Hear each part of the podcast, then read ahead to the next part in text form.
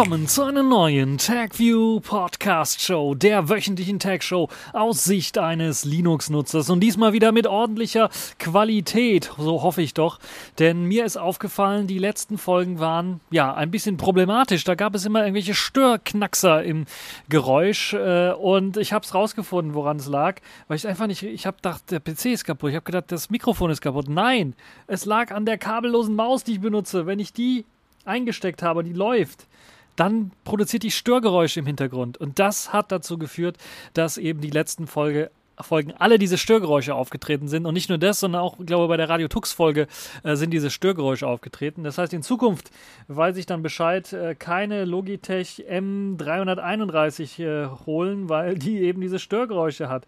Es ist ja unglaublich sowas, ne? Kann ich mir eigentlich gar nicht, überhaupt gar nicht vorstellen, dass das so viele Probleme macht.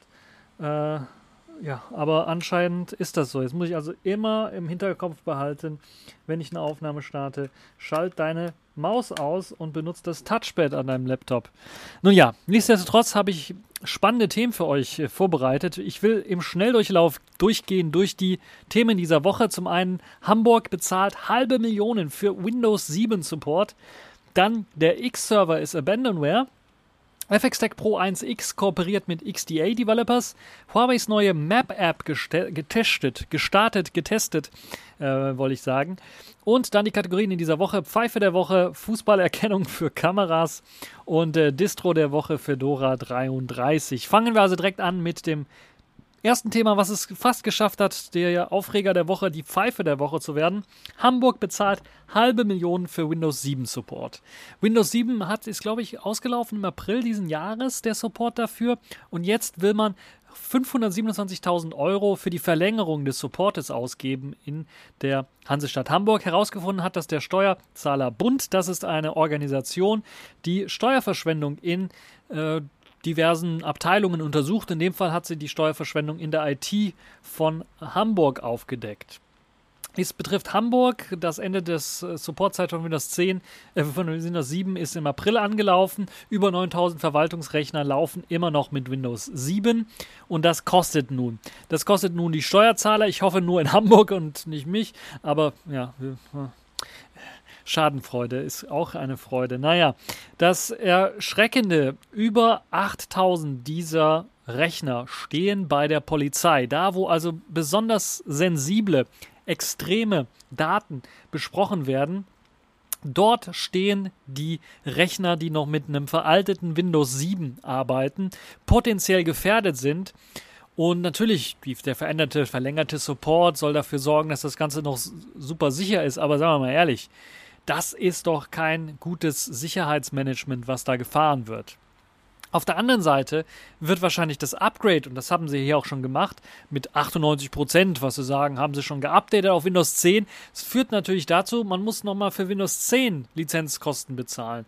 Das ist nicht wirklich ein Update, würde ich mal sagen. Klar, bei Windows 10 müssen da nur noch normale Updates gefahren werden. Die werden wahrscheinlich nicht extra was kosten. Das ist vielleicht ein großer Vorteil von der ganzen Geschichte.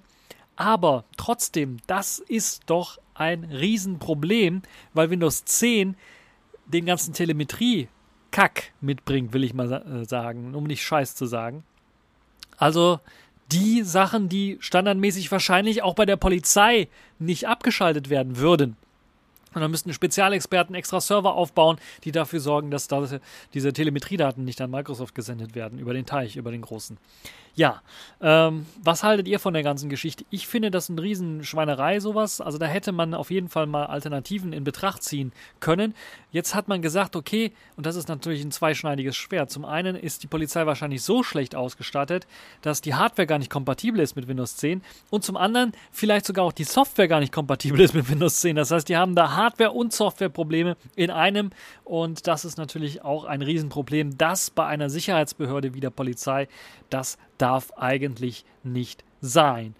Ähm, dabei hat man auch wohl vergessen, dass das Upgrade schon 2016 gestartet ist. Und das ist das, was es fast zur Pfeife der Woche geschafft hätte. Vier Jahre lang hat man es nicht geschafft, von Windows 7 auf Windows 10 zu updaten bei der Polizei in Hamburg. Ein Armutszeugnis für die Behörden. Gehen wir mal über in ein Thema, wo man eigentlich auch von einem Armutszeugnis in Sachen Updatebarkeit reden muss, denn seit zwei Jahren hat sich nichts getan und deshalb fragt sich auch der äh, Linux-Entwickler Daniel Vetter, ist der Xorg oder ist der X-Server eigentlich nicht Abandonware.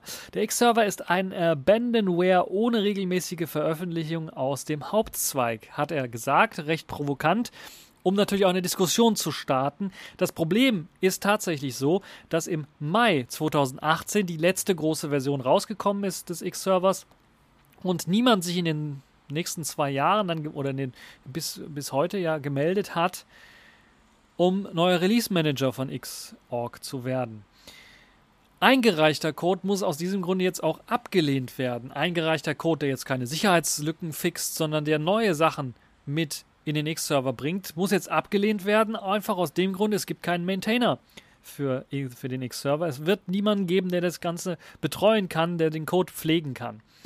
Und es gibt eben auch kein Unternehmen mehr, was Leute dafür bezahlt, also gegen Entgelt tatsächlich für den X-Server zu arbeiten, beziehungsweise Code reinzupflegen und zu aktualisieren man arbeitet an Wayland. Das heißt, viele der Entwickler, die sich da äh, beruflich kümmern, arbeiten an Wayland, aber auch viele, die sich vielleicht auch hobbymäßig kümmern um Linux-Techniken. X-Server in dem Fall wird ja nicht nur unter Linux verwendet, sondern eben auch unter den diversen BSDs.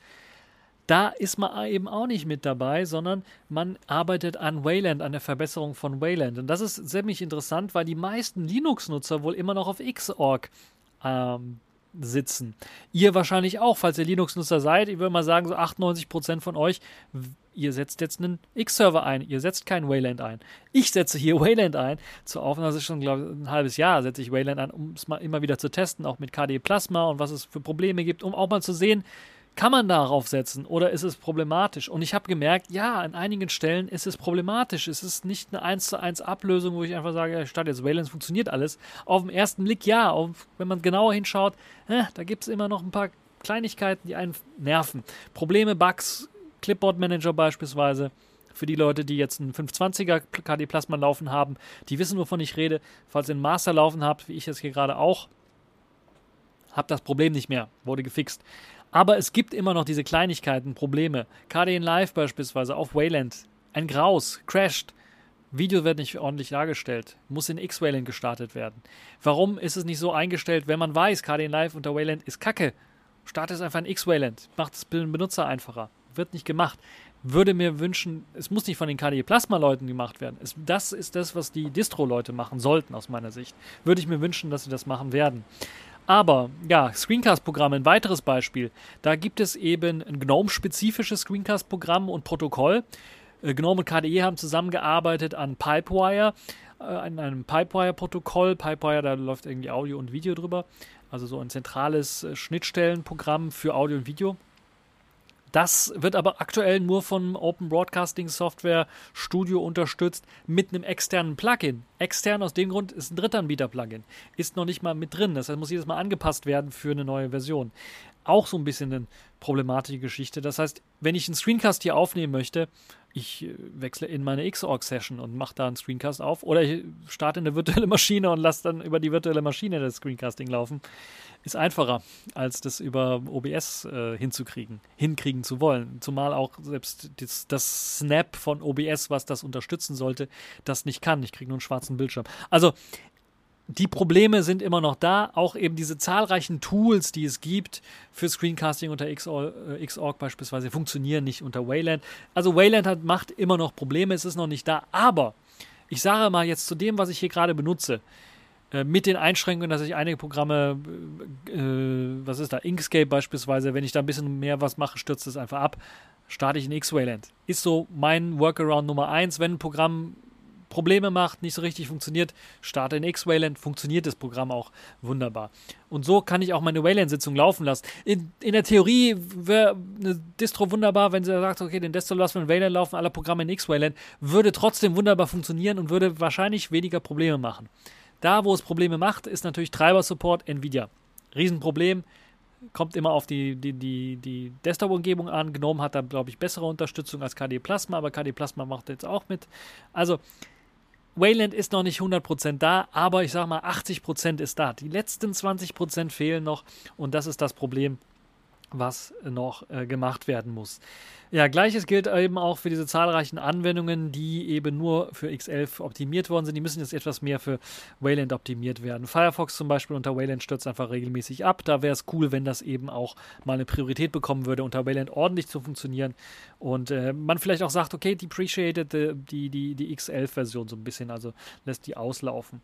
Und ja, viele weitere Anwendungen sind auch betroffen. Deshalb, ja, das äh, könnte zum Problem werden, gerade bei neueren Hardware, wenn eben neuere Features nur noch in Wayland unterstützt werden und mit eingebaut werden, äh, aber die Distros alle noch X11 standardmäßig ausliefern. Da gibt es aber eine Distro, kommen wir später zu, die macht es jetzt ein bisschen was anders, die hat standardmäßig Wayland mit dabei für die zwei großen äh, Desktops zumindest. Machen wir mal weiter, kommen wir jetzt wieder zu einem Thema, was, was mit Linux zu tun hat, aber auch Smartphones verbinden soll. Und eigentlich ein Thema, wo so einige sagen, hey, das gab es doch schon vor einem Jahr. FX Tech Pro 1 ist wieder da. Und zwar mit dem FX Tech Pro 1X geht man eine Kooperation ein. Der, die Firma FX Tech, die dem die das Tastatur-Smartphone Pro 1 auf den Markt gebracht hat, möchte jetzt eine Neuauflage starten und auf den Markt bringen in Zusammenarbeit mit XDA Developers. Beworben wird es vor allen Dingen damit, dass es das erste Smartphone sein soll, das mit Lineage OS ausgestattet daherkommt. Das heißt, man hat den anderen Android-Unterbau, den man sonst benutzt hat, ausgetauscht standardmäßig durch ein Lineage OS. Aber dabei wird es nicht bleiben, sondern es gibt, es, es gibt auch die Möglichkeit, neben diesem Android-System Linux-Systeme zu installieren, wie beispielsweise ein Ubuntu Touch, das die große Funktionalität haben soll im Zusammenhang mit dem USB-Typ C-Port an dem Gerät selber, der es einem erlauben soll, da auch HDMI-Signale rauszuschicken die Funktionalität von Ubuntu Touch, die Canonical unter dem Begriff Convergence angepriesen hat, nun auch wirklich umzusetzen in einem fast perfekten Gerät für Ubuntu Touch, würde ich mal sagen. Das ist das, was wir uns alle gewünscht hätten, äh, als Canonical noch Ubuntu Touch als Hoffnungsträger entwickelt hat. Nämlich ein FX Tech One Pro, das eine Tastatur hat, eine Quertastatur. Ähm, und man darauf tippen kann, und gleichzeitig kann man, wenn man das über HDMI angeschlossen hat, das Display als Touchpad benutzen, um dann eben einen vollwertigen Desktop auf dem Bildschirm zu zaubern und zu benutzen. Super tolle Idee, wie ich finde, und da macht es auch Sinn, dass dann auch mit Ubuntu Touch kooperiert wird und dass Ubuntu Touch so ein bisschen was mehr an äh, First Class Citizen Operating System äh, auf dem FX Tech, ein, äh, FX Pro 1X wird. Aber auch andere Betriebssysteme werden weiter unterstützt. Äh, Selfish OS beispielsweise, da gab es auch einen super geilen Port für das äh, Pro 1, äh, das ich nur empfehlen kann. Und das wird dann wahrscheinlich auf dem Pro 1X auch unterstützt werden. Sollte keine großen Probleme machen, weil es und da kommen wir jetzt so ein bisschen was zum Wermutstropfen von der ganzen Geschichte, hardware-technisch, eigentlich nur ein kleines, minimales Update ist von dem normalen Pro 1. Also das Pro 1X unterscheidet sich im Pro 1 dadurch, dass anstatt 6 GB 8 GB Arbeitsspeicher mit drin sein können und anstatt 128 256 GB Arbeitsspeicher mit rein sind. Äh, drin sein können. Hat den großen Vorteil, ich kann sagen, okay, wenn ich zwei Systeme habe, Dual Boot kann ich machen, kann sagen, ich habe mein äh, Lineage OS, das gebe ich 128 GB und ich habe mein Ubuntu Touch OS, das gebe ich 128 oder mein Selfish OS, das gebe ich 128 GB und so habe ich genug Speicher und kann eben in einem Dual Boot äh, hin und her booten, wie ich möchte. Gleich geblieben ist der äh, ist das Display 6 Zoll Full HD AMOLED Display. Gleich geblieben ist auch der Prozessor, der Snapdragon 835, der ist schon was älter von 2016. Ah, na, da hätte ich mir auch ein Update gewünscht, um ganz ehrlich zu sein. Auch wenn der das haben sogar einige äh, bei, bei Tech-Journalisten bei Golem gemerkt, die in einer äh, erstaunlichen Ehrlichkeit geschrieben haben, der, der, reicht doch vollkommen aus, um aktuelle Aufgaben noch flüssig darzustellen. Und das kann ich durchaus sagen, selbst hier gegen Mittelklasse, ich habe mir den Xperia 10 Mark II rumliegen, äh, Snapdragon 665, da ist der 835er einfach besser in Sachen Performance, immer noch. Uh, und das ist wirklich eine super tolle Geschichte, wie ich finde. DualSim ist mit an Bord mit dedizierter Kamerataste ebenfalls äh, am Gehäuse. Auf der, kommen wir zur Kamera, Frontkamera hat sich nicht geändert, 8 Megapixel, zweckmäßig eher. Und hinten sind 12 Megapixel drauf. Äh, das ist eher das Ter äh, Territorium vom meinem Xperia 10 Mark II, also Mittelklasse, Einstiegsklasse der Mittelklasse. Äh, die 12 Megapixel Kamera wird durch einen 5 Megapixel tiefen äh, Informationssensor unterstützt. Der Akku ist nur 3200 mAh, klar, aber der Prozessor 835er guckt mal zurück in die äh, in die Smartphones mit einem Snapdragon 835, die hatten auch so um den Dreh etwa die äh, Akkus nur. Deshalb ist, ist kein Beinbruch, würde ich mal sagen. Wird durchhalten, auch 6 Zoll Full HD äh, AMOLED Screen wird wohl nicht allzu viel. Ähm, äh, Display äh, wird äh, nicht allzu viel Energie ähm, Energie beanspruchen, aber trotzdem glaube ich, da hätte ich mir 3500, 3800 mAh vielleicht gewünscht.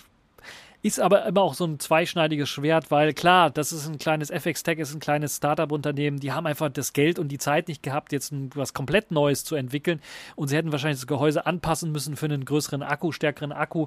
Und das gleiche gilt wahrscheinlich auch für den Prozessor damit der Prozessor ordentlich funktioniert, hätten sie wahrscheinlich, also nicht ordentlich funktioniert, um einen stärkeren Prozessor einzubauen, hätten sie wahrscheinlich das Mainboard umbauen müssen für eine 845er. Und das ist wohl das Problem, weshalb sie da nicht geupdatet haben. Zum anderen kann es natürlich auch sein, dass die Preise einfach gesunken sind vom 835er.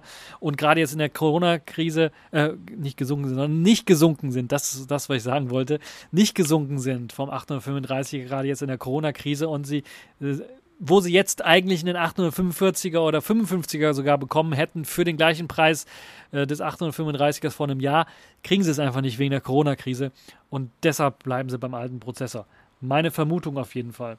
Über Indiegogo kann das Ganze jetzt vorbestellt werden. 640 US-Dollar plus Versandkosten. Im direkten Verkauf soll es dann später 900 Euro kosten. Für 720 Euro kriegt man die normale Pro 1-Variante eben mit 6 GB Arbeitsspeicher. Ich glaube, diese neue Pro 1X hat dann noch auf der Rückseite ein blaues Cover, Backcover und noch ein XDA Developers Logo. Also man arbeitet zusammen mit dem äh, XDA Developers. XDA Developers ist ein Forum für Smartphone-Enthusiasten, die versuchen eben Android oder Smartphone im Allgemeinen allgemein ein bisschen was zu tweaken, auch was die Performance angeht, was das Betriebssystem angeht, kann man also ROMs hochladen, da kann man Tweaks finden, äh, Anleitungen fürs Routen und natürlich auch die Möglichkeit, äh, gerade mit Lineage OS, äh, ein Verbündeter, äh, der in der XDR Developers äh, ganz, ganz vorne ist, wenn es darum geht, eben auch lange Supportzeiten für Geräte zu liefern, wie beispielsweise hier äh, dieses äh, Snapdragon 835er Pro 1er Gerät. Ähm, Kritik gab es natürlich auch, weil eben das im Grunde genommen nichts anderes als ein umgelabeltes Pro 1 ist, was es vor einem Jahr schon mal gab, für den gleichen Preis wie vor einem Jahr und äh, sogar vielleicht etwas teuer, teurer. Und dafür kriegt man einfach nur 2 GB mehr Arbeitsspeicher und halt eben doppelten internen Speicher und eine blaue Backcover-Hülle äh, mit einem XDA Developers Logo. Äh, das ist schon ein bisschen was problematisch, aber trotzdem. Ansonsten gibt es auch neue äh, Tastatur-Layouts für die Tastatur. Also es war vorher ja QWERTY und Querz mit drin, jetzt soll Azerty und Scandinavian mit reinkommen.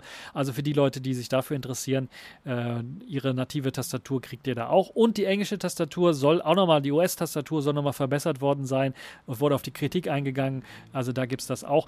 Ob vielleicht sogar die Leute, die jetzt ein Pro 1 sich äh, geholt haben, vielleicht sogar einzelne Tastaturen kaufen können. Wäre vielleicht auch hier FX Tech, falls ihr da neue Geschäftsidee, sowas da verkaufen für, was weiß ich, ein Fuffi äh, mit Versandkosten. Äh, dann wäre das sicherlich auch mit äh, drinnen. Ja, äh, ansonsten wirkt das Ganze wie neu umgelabeltes, ein Jahre altes Smartphone, aber es macht, also es hat nichts an der Faszination verloren. Äh, super geiles Gerät. Ich hatte es ja letztes Mal ja auf der Frostcon in der Hand, sogar mit Selfish S teilweise laufen gesehen. Wunderbares Gerät, super schnelles Gerät auch. Äh, super solide verarbeitet und auch der Klappmechanismus oder dieser Aufklappmechanismus wunderbar. An den Tasten habe ich mich nicht so richtig dran gewöhnt. Ähm, die haben zwar, also kann man sich dran gewöhnen, mit Sicherheit. Also es ist anders als beim N900, die sind besser, deutlich besser, weiter auseinander so ein bisschen, aber ich habe irgendwie das Gefühl, ich habe es mit meinem Gemini äh, PDA verglichen, das hatte die besseren Tasten. Also es hat einfach eine normale Tastatur. Äh, und das hier, da muss man sich ein bisschen dran gewöhnen. Und gerade bei der, die deutsche Tastatur war besser, die US-englische, US-amerikanische Tastatur war schlechter. Deshalb haben sie wahrscheinlich die jetzt auch geupdatet mit ähm, äh, ja, ein paar äh, Tweaks. Äh, ah, das ist so äh, mein Gedanke dazu. Und äh, ja, zwei Daumen nach oben für FSTex Pro. Wenn ihr FXTech, if you're listening and you want to, to give me a testing device, I gladly will take one and put Safish S on it and, and Ubuntu Touch und so on. Äh, auf Englisch jetzt gerade gesagt, weil äh, die sitzen in Großbritannien und na gut, ich sitze jetzt hier in, aus, in, in, in, nicht Australien, aber äh, Eurasien, wie heißt das? Austral, ja, australisches, also in Neuseeland sitze ich. Äh, aber ihr könnt mich trotzdem anschreiben und dann vielleicht, also ich nehme sehr gerne kostenlose Testgeräte entgegen, äh, die ich nicht selber bezahlen muss. Ja, das dazu. Das zeigt euch vielleicht auch, wie heiß ich darauf bin. Wo ich auch drauf heiß bin, sind Huawei-Geräte. Da werden jetzt einige sagen, öh, du bist ein Huawei-Fanboy und hier kommunistische Partei-Unterstützer. Nee, nee, nee. Nee, nee, nee, das bin ich nicht. Ich bin äh, interessiert in dessen Technologie. Zum einen, weil ich gemerkt habe, die Kameras sind sehr gut. Also ich finde das faszinierend, dass jetzt Smartphones wirklich so langsam äh, auch äh, in die Bereiche ja komplett vorgehen können, wo ich vorher einfach mal eine normale Kamera benutzt habe. Das schaffe ich jetzt heutzutage mit dem Smartphone. Also Schnappschüsse im Urlaub oder so. Äh, es ist mit dem Smartphone einfach, macht einfach mehr Spaß und kriege wirklich gute Resultate, die ich äh, bei den normalen Kameras nur mit Tweaken im Hintergrund, also nachdem ich das Foto gemacht habe, zu Hause dann hinkriege. Nun ja, äh, anderes Thema. Äh, Huawei ist interessant aus meiner Sicht, weil die eine die waren vor ein paar Monaten der größte Smartphone-Hersteller der Welt oder derjenige, der am meisten Smartphones vertrieben hat. Also Platz 1 waren sie. Und die sind jetzt dazu gezwungen oder werden dazu gezwungen, äh, von der US-amerikanischen Regierung auf neue Technologie zu setzen, nicht mehr auf US-amerikanische Technologie zu setzen, sondern was, eine Alternative zu Google zu entwickeln. Und das kann nur was Gutes sein für uns alle, wenn die das machen. Viele sind grandios gescheitert, auch US-amerikanische Unternehmen, Microsoft, HP, äh, kanadische Unternehmen, BlackBerry, sind gescheitert. Nokia ist gescheitert. Äh, wobei es eher Microsofts Schuld war. Naja, aber ihr merkt so ein bisschen, die sind gescheitert mit eigenen Betriebssystemen und mit eigenen Öko-Infrastrukturen. Und nun ist Huawei gezwungen, als größter Smartphone, als einer der größten Smartphone-Hersteller der Welt, der immer in Top 3 irgendwo rumlungert, was die Smartphones angeht, die Spitzenklassen-Smartphones, die sind dazu gezwungen, innovativ zu sein. Sie sind dazu gezwungen, Alternativen zu Google zu bieten. Und das kann nun ein Gewinn für uns alle sein. Und ich habe mir deshalb, ich schaue mir da liebend gern auf meinen Huawei-Smartphones äh, an, was die da alles entwickeln, was für neue Software die entwickeln. Und eine Sache, die ich mir angeschaut habe, ist die Antwort zu Google Maps, die Huawei jetzt rausgegeben hat. Petal Maps heißt das Ganze. Ihr merkt so ein bisschen, Huawei hat so ein, so ein Spiel, äh, da wo es Google-Suche heißt oder Google Search, gibt es jetzt als Alternative Pedal Search und die sehen auch gleich aus und funktionieren auch gleich. Und jetzt, wo es die Alternative zu Google Maps gibt, gibt es halt eben Petal Maps. Und Petal Maps habe ich mir angeschaut. Ist das so ein, ja, Google Maps Verklon und ja, ja, nicht so ganz. Also man kann auf jeden Fall, es ist eine Kartenanwendung. Da gibt es natürlich nicht viel wo man da an dem User Interface irgendwie was komplett neu machen kann. Aber also sie sind schon sehr ähnlich und man kann schon sehen, dass sich da Huawei mit Pedal Maps doch durchaus inspiriert hat lassen von Google Maps. Aber das, was ich auf jeden Fall sehe bei äh, Petal Maps, meine Erfahrung, nachdem ich das benutzt habe, ist es noch Beta. Es ist eine Beta-Version, das heißt, nur Autonavigation ist derzeit äh, zur Verfügung. Äh, das Rating, ein Rating-System für Restaurants, für Geschäfte und so weiter und so fort gibt es nicht, wird wahrscheinlich in Zukunft kommen. Das, was man aktuell machen kann, ist Telefon- und Webseitenfunktion. Das heißt, falls eine Telefonnummer für irgendwas äh, hinterlegt ist, dann kann man die anrufen oder irgendwie, falls äh, eine Webseite falls eine Webseite äh, da hinterlegt ist, kann man draufklicken, dann öffnet sich der Browser und dann kann man das ansurfen. Aber das ist alles. Favoriten kann man einspeichern. Da gibt es also die Heimadresse, die Arbeitsadresse und man kann auch weitere Favoriten hinzufügen. Es ist eine Beta-Version. Kartenmaterial, falls man das sucht. Ich habe da ein Video auch zugemacht, in Englisch gehalten, hier in Auckland, aber ist wieder was anderes. Da kann man auf jeden Fall, wenn man da sucht, muss man ja, aufpassen, dass man da auch richtig kleine Großschreibung macht und ein Apostroph bei McDonalds beispielsweise reinhaut. Ansonsten wird man äh, umgeleitet zu McDonalds in Chile, was so ein bisschen problematisch ist. Deshalb, äh, also da ist noch Verbesserungsmaterial auf jeden Fall da. Aber Autonavigation funktioniert relativ ordentlich. Ich habe jetzt kein Auto, um hier rumzufahren, aber zumindest das, was ich gesehen habe, funktioniert es recht ordentlich. Ein paar Grafikglitches ist Beta, kann man noch verschmerzen. Äh, sollte ordentlich funktionieren. Die Sprachausgabe funktioniert ordentlich, die, also wirklich sehr natürlich natürlich klingt sie auch. Und äh, insgesamt fährt man aber derzeit mit Magic Earth oder äh, OSM End oder Here We Go deutlich besser, was die Navigation angeht. Äh, in Zukunft wird es aber wahrscheinlich ja dann doch noch weiter aufgebohrt, weiter verbessert werden und dann wird auch äh, die mögliche Navigation äh, zu Fuß oder per öffentlichen Nahverkehr, äh, Taxi und so weiter und so fort weiter ausgebaut werden. Ich kann mir vorstellen, dass sie da alle Services mit integrieren und dann sowas ähnliches hinkriegen, wie eben auch bei äh, Google Maps. So, jetzt sind wir durch mit diesem Thema und kommen wir zu den Kategorien in dieser Woche. Ihr merkt, es wird wieder eine kürzere Folge. Ich will euch nicht allzu lange aufhalten. Wir kommen zur Pfeife der Woche. Dieser ist das wirklich eine sehr lustige Geschichte. Es geht um ein, eine Fußballerkennung für Kameras, die ja, nicht so richtig funktioniert hat. Bei, bei der Zweitligapartie von Inverness Caledonian Thistle gegen Air United aus Schottland also eine Live-Übertragung aus Schottland. Ihr wisst, zu Corona-Zeiten, da kann man nicht ins Stadion reingehen, zumindest in Schottland ist das nicht erlaubt. Haben also viele Leute das Ganze als Live-Übertragung im Internet gesehen oder versucht zu sehen. Da gab es halt ja, einen spannenden Kommentator, aber äh, das Bild, das hat irgendwie gesponnen. Warum hat es gesponnen? Nun, man hat einfach gesagt, die Kameras, die sollen eine automatische Bilderkennung machen und automatisch den Fußball erkennen und dann den Fußball verfolgen. Das war nur blöd, weil man sich nicht gedacht hat, okay, dass da vielleicht ein Linienrichter mit einer Glatze auflaufen könnte. Ist ja eigentlich nicht so ungewöhnlich, aber das hat man nicht berücksichtigt.